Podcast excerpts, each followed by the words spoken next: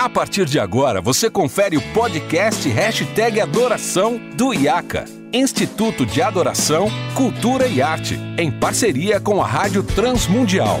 Apresentação, Renato Marinoni.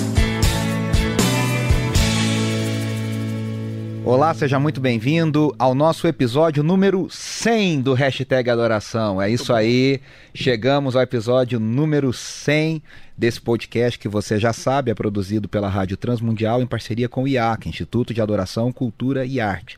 Eu sou Renato Marinoni e hoje nós vamos dar continuidade à série O que a Igreja Deve Cantar. E hoje nós vamos falar sobre um tema muito especial que a Igreja deve cantar sobre comunhão. E nesse episódio especial número 100, eu tenho a alegria de receber dois queridos amigos que são parte da equipe da Rádio Transmundial. O primeiro convidado é meu querido amigo e chefe, André Castilho, diretor de conteúdo. Né? Diretor de... diretor de conteúdo da Rádio Transmundial. André, seja muito bem-vindo. Que, aliás, tem uma carteirinha de pastor que eu ainda não tenho. É, porque é alguém responsável. Né? É, exatamente. André, obrigado, viu? Seja bem-vindo. As alfinetadas aqui na, na, boa, na amizade, me gostar muito de fazer este programa. Ele voltou de Paritins agora e então... Ih, rapaz, estou na pegada. Muito obrigado, Renato para mim é um privilégio enorme estar aqui no Hashtag Adoração e nessa série que já passou muita gente boa. Então, assim, eu tô muito feliz. Obrigado mesmo pelo Valeu, convite. valeu, André. Valeu por acreditar nesse programa e ah, tamo aí, chegando ao número 100 já há dois anos e alguém tinha que acreditar, né? Não, e eu, eu sou ouvinte, hein? Eu sei eu que você é. Eu sei bom, que você é. Muito legal. Muito bom. E o segundo convidado é meu querido amigo, pastor João Paulo Gouveia, também aqui pastor da Igreja Batista Chácara Flora, trabalha com a editora aqui da Rádio Transmundial e apresentador de N programas aqui na rádio. Uh, eu já não sei qual que você está fazendo mais, você faz vários. Né? JP, seja bem-vindo, viu? Obrigado. À disposição da rádio, esse é o negócio, é sempre à disposição. Mas é um prazer poder estar aqui, você sabe o quanto que eu te admiro e gosto de você bastante. Tamo junto. É, tamo aí, um privilégio poder estar aqui. Isso aí. Ô, gente, o nosso tema de hoje é, é um tanto quanto atual, mas também tem uma pegada saudosista. Porque quando a gente fala de cantar sobre comunhão e falar sobre comunhão, a, a igreja de hoje fala muito pouco sobre isso canta muito pouco. As nossas, a estética das igrejas, das churches, não privilegia a comunhão, porque geralmente são auditórios escuros, né? Tudo de, pintado de preto, as pessoas nem se enxergam em alguns lugares. Eu tô falando porque a gente roda muitas igrejas, conhece muito. São lindas, são auditórios lindos, mas as pessoas nem se enxergam. É como se fosse um teatro, um cinema, alguma coisa assim. E aí, é gente... feito para ser consumido. Isso, exatamente. A linguagem do entretenimento e a estética do entretenimento. exato, exato. Né? E aí a gente fala de comunhão e, as... e eu recebo todas as semanas no Instagram, o pessoal, ah, me indica música de tal tema, tal tema, tal tema. E um dos temas que as pessoas mais têm dificuldade é cantar, é falar sobre comunhão. E aí, JP, a gente volta lá para os anos 90. Né? A gente não tem como fugir que foi uma década que a gente cantou muito sobre comunhão. E você viveu todo aquele boom do movimento gospel, que eu sei disso e a gente já conversou muito sobre isso, mas a, a igreja a gente cantava muito no plural, né, JP? A gente falava muito queremos, estamos, viemos, ah, nós somos um corpo, a gente é uma família, ah, N coisa. O que, que aconteceu, JP? que a gente parou de cantar sobre isso? O que, a que a gente, se perdeu no caminho, né? Eu acho que a coisa virou muito mais entretenimento do que realmente um, igreja, né? A gente, eu, é que a gente misturou as coisas, né? Eu fiz aqui um na contramão, a gente falou sobre política e tudo. E eu disse: igreja não é lugar de política, igreja não é lugar de ação social. Apesar da gente fazer isso no caminho, igreja é um lugar de salvação. Uhum. Né? A gente é a agência da evangelização, é a agência das boas novas. Uhum. Só isso. Agora, no caminho, a gente vai fazendo ação social, a gente vai fazendo até mudanças sociais e tudo, com política. Que tem efeitos mais. políticos Mas ela mais. não é essa agência. Quando uhum. ela mistura esses processos, ela se perde, ela não sabe mais o que ela é. Ela se misturou com a mídia, ela se tornou midiática, então ela perde a sua, o seu foco principal, que é ser agência de evangelização, e passa a ser uma agência midiática. Então a, a gente é, faz entretenimento. A gente promove um show todos os domingos ou todos os outros dias que forem. A gente está preocupado com vamos fazer uma programação X. A igreja não é o lugar de programação, ela é o lugar de evangelizar, é o lugar de levar as boas novas. Ela pode ser uma agência de cura, de libertação, sim, isso ela é, ela está lá. Jesus, ele tinha um foco. Qual era o foco de Jesus? Salvar a humanidade. Então ele está com os olhos fixos na cruz, o tempo todo fixos na cruz. Mas ele viu que o povo não tinha o que comer. E o que, que ele fez? Deu de comer. Pão. Muito bem. Ele viu que eles eram como ovelhas sem pastor. E o que, que ele fez? Pastoreou. Ele viu que eles estavam doentes. O que, que ele fez? Curou. Curou. Mas ele perdeu os olhos da cruz em nenhum momento. Então, a igreja tem que ter o seu foco muito bem definido. Ide. Hã? É. A é? grande comissão, né? Ou seja, muito fazendo discípulos, Faz discípulos, pregando, batizando, ensinando. ensinando-os a obedecer. obedecer. O problema é que a gente está falando assim, ensinando-os e a gente para aí. É ensinando-os a obedecer. A gente está numa geração de pós-verdade que quando você fala obedecer, o cara já tem até um já arrepio, meu. Como assim, chateado. assim, meu? Como assim obedecer? Não, não. A gente faz discípulos para ensiná-los a obedecer a Cristo. E o que é muito louco é que nesse mesmo texto tem outra coisa que também causa arrepios na nossa sociedade hoje em dia, que é quando Jesus diz: toda a autoridade me foi dada. Os caras endoidam, né? Como Exatamente. assim não sobrou nada pra gente, né? Pois é. Mas, o André, o JP falando isso, eu tava pensando, teologicamente, a obra de Cristo de salvação, ela dá origem a um povo a uma chamada comunidade de Jesus. Eu gosto muito da visão do, do Kinner quando ele fala que o Evangelho de o Atos dos Apóstolos é o espelho do Evangelho de Lucas. E aí ele mostra o que tudo que Jesus falou e ensinou, que o JP muito bem lembrou aqui rapidamente, acontecendo agora na comunidade de cristãos, né, no corpo de Jesus. E aí é a questão é a seguinte, Paulo fala muito sobre isso. Não há igreja sem a dinâmica da comunhão. Não é. há igreja no singular. É. Né? Os dons são no plural, assim, no sentido do, do, do eu pro outro, de mim para pro, pro próximo. Todas as, as dinâmicas do espírito e da, e da dinâmica do corpo é no coletivo. É. Né? E a gente vive numa era muito individualista que eu quero consumir aquele conteúdo para minha a edificação, para eu me dar bem, para ter uma palavra de paz, para ficar com o coração quentinho e tal. E eu perdi essa dinâmica do coletivo, né? É, e o, uma coisa muito importante no que começa Atos é quando o Lucas fala: Em meu livro anterior, Teófilo, escrevi a respeito de tudo que Jesus começou a fazer e ensinar. Mas peraí. E Lucas, ele termina na ascensão de Jesus. Como é que assim ele começou? Que, que ficou de fora, né? Porque a igreja continua é. o que Jesus começou. E aí é, tem Atos 1,8 que ele fala: Vocês receberão o poder do alto e serão minhas testemunhas. E esse testemunho se dá como no final de Atos 2, que surge justamente essa palavra a respeito da qual a gente está falando. Atos 2,42. Eles se dedicavam ao ensino dos apóstolos e à comunhão, que acontecia no partir do pão e nas orações. E todos estavam cheios de temor, e muitas maravilhas e sinais eram feitos pelos apóstolos. Os que criam, olha aí, crê, mantinham-se unidos e tinham tudo em comum, que é de onde vem a palavra comunhão, no grego koinonia, ou seja, koine, que a gente até fala o grego koine, que é o grego comum, o grego usado por todos, ou seja, koinonia é, é você ter tudo dividido um com o outro. O, o ensino levava, o ensino levava a comunhão, né? E a unidade. É. Esse, essa coisa eu estudei Filipenses recentemente e o apóstolo Paulo fala em, em um momento para os filipenses: você, é, lutem unânimes pela fé evangélica ou pela fé do evangelho.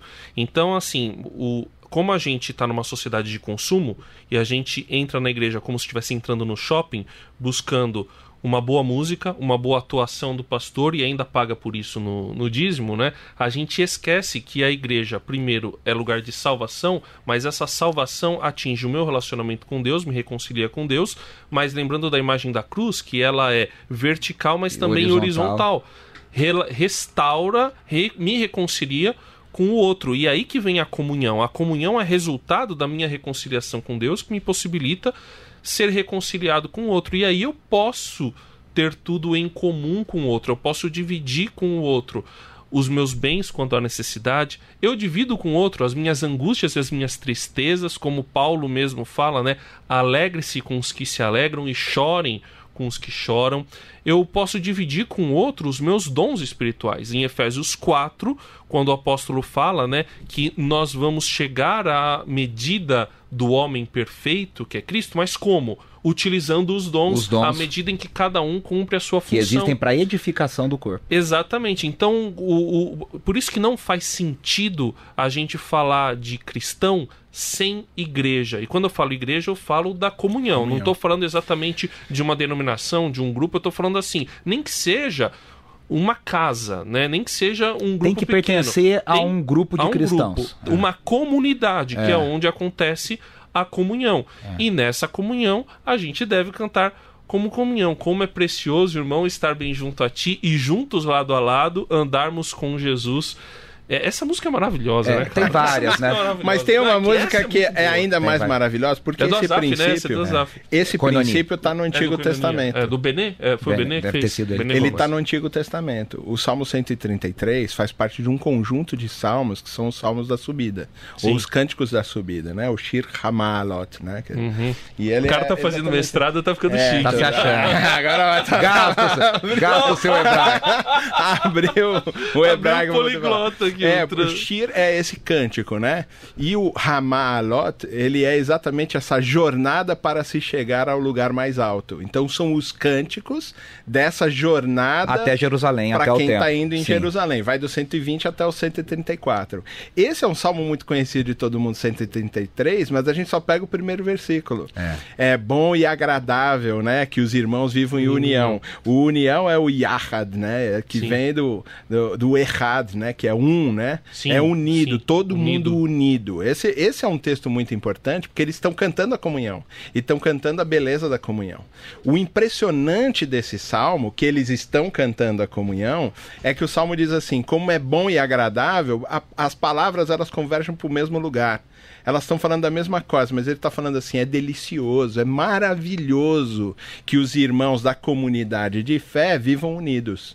É maravilhoso isso. Aí ele diz assim: é como o óleo que desce na cabeça, passa pela barba e vai até a ponta do vestido do Arão. Arão é o sumo sacerdote. O sumo sacerdote faz o quê? Qual é a função dele? Ele representa todo o povo, né? Ah, ele é o cara que leva, Leva o o sacrifício É. para receber o perdão. Ele está dizendo o seguinte: que é tão bom viver a comunhão quanto ser perdoado É. por Deus. Tá falando da vida espiritual. E tem a coisa- É tão bom emocionalmente que ele equivale também a essa coisa da E espiritualidade. tem a coisa do Arão também ali significar a, a- a totalidade do povo, né? O povo ali, vamos dizer, no sentido de ser representado. Então, quer dizer, é, é, é uma unção, é, o- é o óleo É que, unção que, que atinge o povo inteiro. Que, Ou É. seja, a, a- né, é, a unção, que, no nosso caso, como igreja, a unção de Cristo que desce para o corpo, que abençoa o corpo, que nós, o mesmo Espírito que estava a que ressuscitou a totalidade, Jesus né? é o mesmo Espírito que habita em vocês. E, e a totalidade a do corpo, né? totalidade.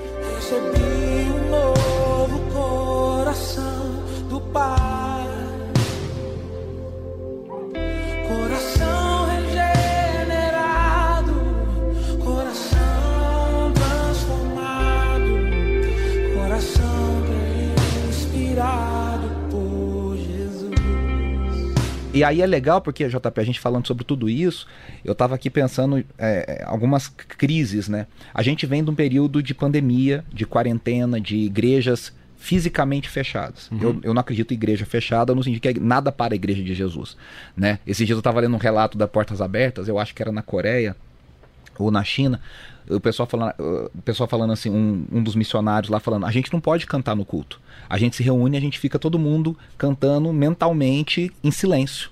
Porque a gente não pode fazer barulho, né? E, pra, e no meu caso, né, que amo e trabalho na área de louvor há tantos anos, isso é uma coisa chocante, que você Sim. fala, caramba, né? Como Como, é que como é, que é isso? Como é, É, que é, como é que é essa loucura? E nós viemos desse tempo de exceção. Eu gosto muito de uma. O Cacau Marques falou num episódio aqui comigo do hashtag Adoração que ele, ele encarou esse período da pandemia como o período do exílio. É, no sentido de. É um tempo de exceção. Como é que você cultua no exílio? Como é que você canta o cântico de Sião na Babilônia? Como é que você faz isso? A minha opinião é que culto online é culto. não é um culto completo. É um culto de exceção, é um culto necessário no momento de crise profunda. Né, que a gente não tinha outro recurso, então que bom que tem esse recurso, vamos fazer. Mas eu acho que pós-pandemia, a gente, nesse período agora de retomada, acho que ficou muito claro a importância da igreja estar junto. Da da, vida igre- da vida da em fé. comunidade. Né? Quer dizer, eu posso assistir pelo YouTube, eu posso. Até o verbo já é diferente, né? Você não cultua pelo YouTube, você assiste pelo YouTube. É, é, eu posso ouvir a Rádio Transmundial, eu posso ouvir 500 podcasts, eu posso fazer isso, mas nada substitui o estar no corpo fisicamente, Eu né? queria só te é, é, diferenciar a vida comunitária da vida comunitária de fé. Porque vida comunitária é muito genérico. É. Eu posso estar na vida comunitária sentado num barzinho lá no Rio de No Janeiro. meu condomínio, no prédio, é uma vida No comunidade. condomínio, É uma vida É. comunitária. Mas parece que o Salmo 133, quando ele chama lá o irmão, o Ahim, ele está falando do irmão da fé. Isso. Ele é Aquele que é- consanguíneo espiritualmente. Que não só acredita na mesma coisa, mas que Exatamente. compartilha do mesmo espírito. Exatamente. Né? Que é exatamente então o que ele está dizendo o seguinte: como é bom e agradável, como é maravilhoso, como é delicioso ver os irmãos da fé unidos. Então, essa vida comunitária da fé. O que me impressiona mais no Salmo 133 é o final.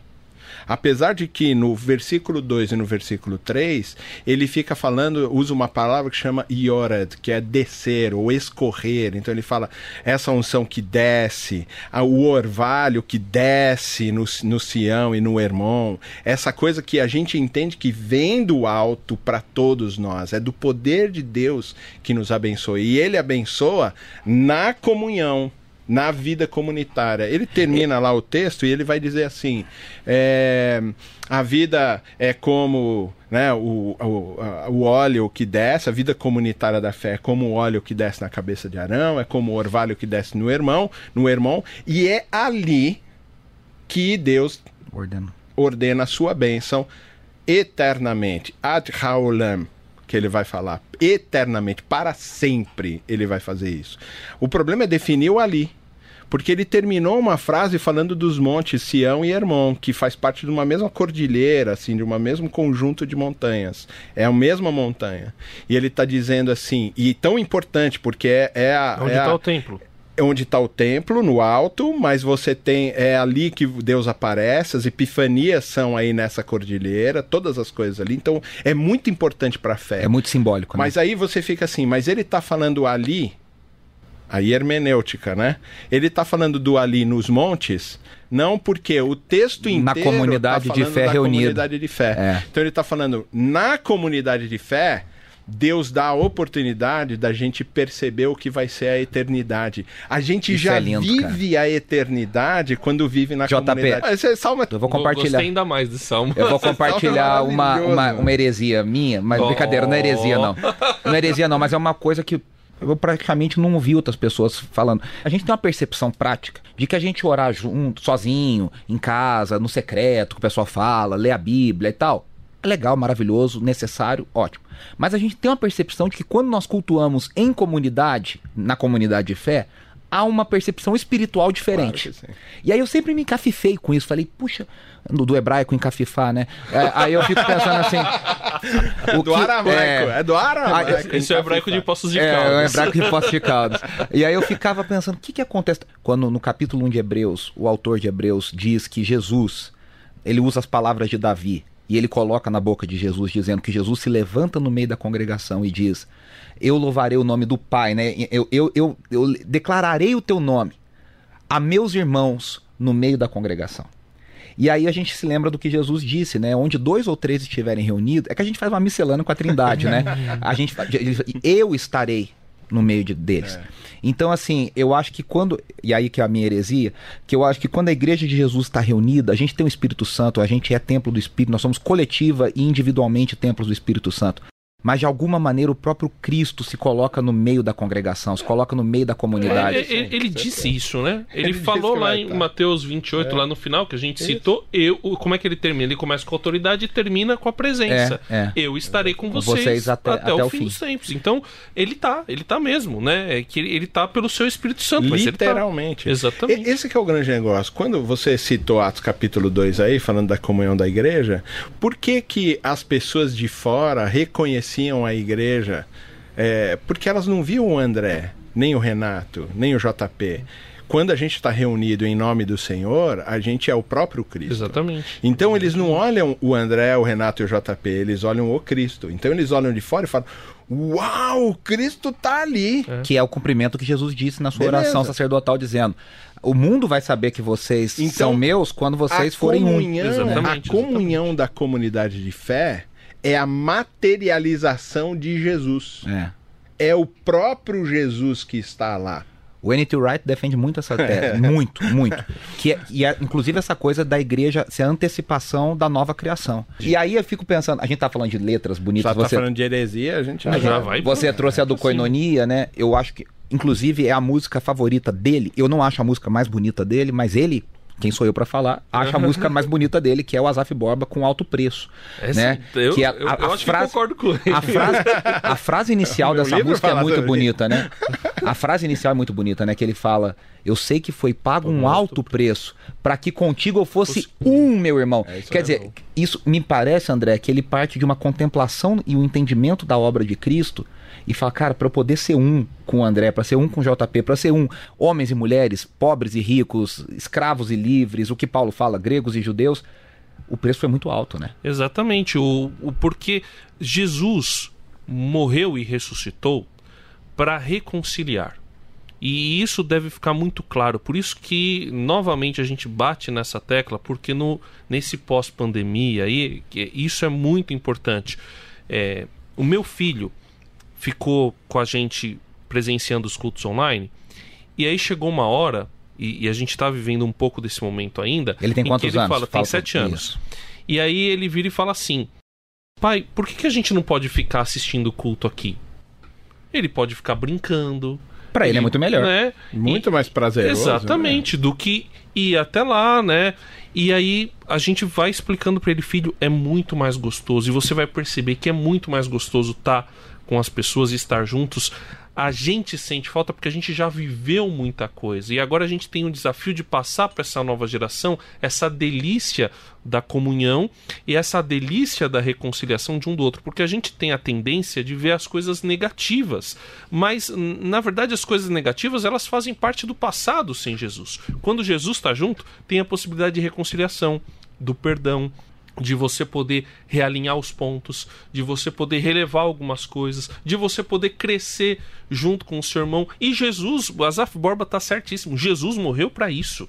Jesus morreu para a gente poder se perdoar. Jesus morreu para a gente poder se ajudar, para a gente poder se melhorar. Em Efésios 4, novamente, ele desceu e aí, quando ele subiu, ele deu dons aos homens. Então, os despojos dizer, da vitória foram o Espírito são e os os dons. dons do É. Espírito. Os dons do Espírito são os presentes da vitória de É. Jesus na sua morte e ressurreição. Então, assim, quando a gente usa os dons espirituais, a gente está manifestando esse poder da ressurreição que começou com a vitória sobre a morte. Então, é, é, é uma coisa maravilhosa. Eu gosto da frase de Hebreus, que, que na verdade ele está fazendo ali, ele, ele usa a expressão lá em Hebreus 6, quando ele fala: olha, não é possível que alguém que experimentou dos poderes da era vindoura se negar a voltar. Não vamos entrar nesse assunto teológico, mas eu acho bonito que expressa isso que você falou, né? Que em igreja a gente experimenta os poderes da era vindoura. Né, daquela isso- era- isso é muito É legal. é, é Ad Raulan lá do Eternidade. A gente- a gente-. Quando tá em comunhão, a gente já vive Já a Já vive. E aí é muito legal Ah, porque. teve um dos podcasts que o pessoal falou sobre o céu, né? Isso. Que quando você tá em comunidade, você Ele já é vive assim, o céu. ele- Ele ouve. Eu ouço E mesmo. aí é legal porque. até o Júlio da Purpose. É, porque assim, é muito legal isso, né? Porque é, é, a gente já teve a oportunidade de visitar muitos lugares, até outros países, outras culturas, e é muito maluco. Porque você, quando conhece um irmão em Cristo, de outra cultura, de outro lugar, de outro. Você nunca viu a pessoa, mas existe uma conexão. É, você fala assim, caramba. Um é- profundo até na prática, né? Você pensa assim, caramba, onde eu for, se der algum problema, eu tenho alguém pra correr. É A- as a igreja se ajuda, a igreja. É porque existe um sentimento de irmandade que não é explicado, né, JP? É um negócio muito maluco, né? Em missões a gente experimenta muito isso, né? Então, é- essa comunhão é engraçado. Eu, eu coloquei também lá no, no livro Corpo e Sangue, Sim, né? Que eu falo sim. sobre a ceia. Eu coloquei uma música do Jorge Camargo, que é o convite, né? É. Eu te convido para a ceia. É linda a essa está música. posta. Cara, essa música é demais, assim. Você fala, rapaz, então, eu, eu sou meio Jeremias, né? Eu sou chorão. né? Eu sou muito chorão, por sinal. E aí, acho que não tem um culto, né? Que eu, que eu prego e tudo que eu não choro. Choro muito, choro, é bom chorar. Mas assim, é... e essa música é uma música também que me toca. A comunhão, ela, ela é ponto sine qua non da igreja. Entendeu? Se não houver comunhão, não existe igreja. Por isso que não Aliás, se igreja pode... é isso, né? Eclesia é, É. a reunião, né? A assembleia. Você não pode, você não consegue viver o cristianismo sendo ermitão lá no alto da montanha. O cristianismo se faz na comunhão. Né? A gente fala muito do, do, do cara que lapida o diamante, né? o ourives, né? ele lapida no atrito. É no atrito que se lapida o diamante que ele vira diamante precioso. Senão ele é uma pedra bruta, não tem tanto valor. Não tem ele brilho. só tem valor se ele é lapidado. Essa lapidação se faz no atrito. Os irmãos em comunhão aprendem a perdoar e ser perdoados. Os irmãos em comunhão machucam e são machucados. Os irmãos em comunhão assistem um ao outro. O irmão em comunhão, eles se alegram juntos, né? Por isso que é tão diferente. Você vai para qualquer lugar, os irmãos têm a mesma percepção É. porque fazem parte dessa igreja universal, É. né? Não, não, a, a, com Universal CNPJ. invisível. É, essa É. invisível, né? Ela faz parte, a gente faz parte dessa É, mas igreja. eu gosto de pensar que nós somos a igreja universal do reino de Deus dos santos dos últimos dias. o Estevam. Kirchner fala isso daí. É, a gente gosta de batismo, né? Exatamente. Infelizmente o nosso tempo está acabando. Eu quero agradecer muito. Ô JP, fala pro pessoal sobre os seus programas aqui na rádio, o seu livro, o seu último livro. Conta um pouquinho aí pro Não pessoal. foi o último, não. Ele foi o primeiro. Não, não, não, não.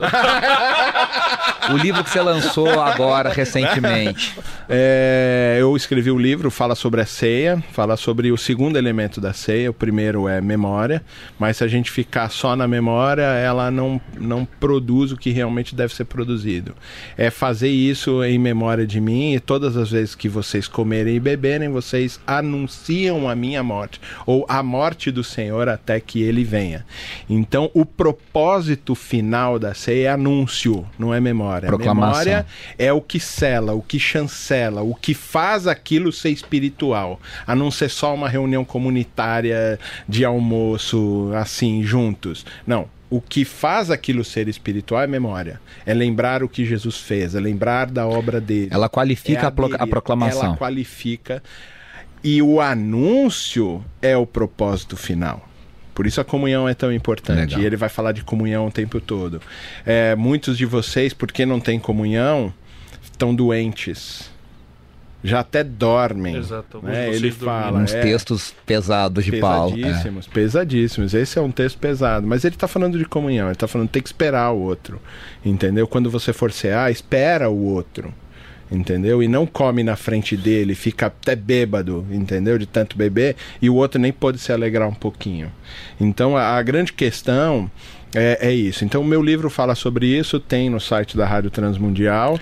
E, os seus programas O aqui seu na eu, eu te dou a hora que a gente sair, Ah, tá espera, a gente me dá no almoço. Agora, agora, agora se ajustou. E ah, eu faço o painel literário aqui. Já Agora a gente está fazendo um que é uma série sobre os livros do Dr. Shed. São 28 livros que o Dr. Shed escreveu. E eu participo junto com o pastor Júnior Martins e o pastor Márcio Sarraf, que são professores lá do MISPA, onde eu dou aula. E a gente faz esse programa muito legal falando só dos livros do Dr. Shed por enquanto. Aí terminando, aí a gente vai Começa pensar uma nova outras série. séries, outros Isso. processos. E eu faço o programa de pai para filha com a minha filha, Gabriela, que é jornalista aqui, faz parte da produção. né? o André é chefe de todo mundo, É. né? É, chefe da minha filha, meu chefe, seu chefe. A gente chama ele de Deus nos bastidores. quase Senhor, é um não. quase Deus, Que né? isso. Então, assim, e eu faço esse programa também que é muito legal. Aí eu participo dos programas como o Hashtag Adoração, como, como Na Contramão, outros Muito programas, o Fique Por Dentro, eu participo bastante.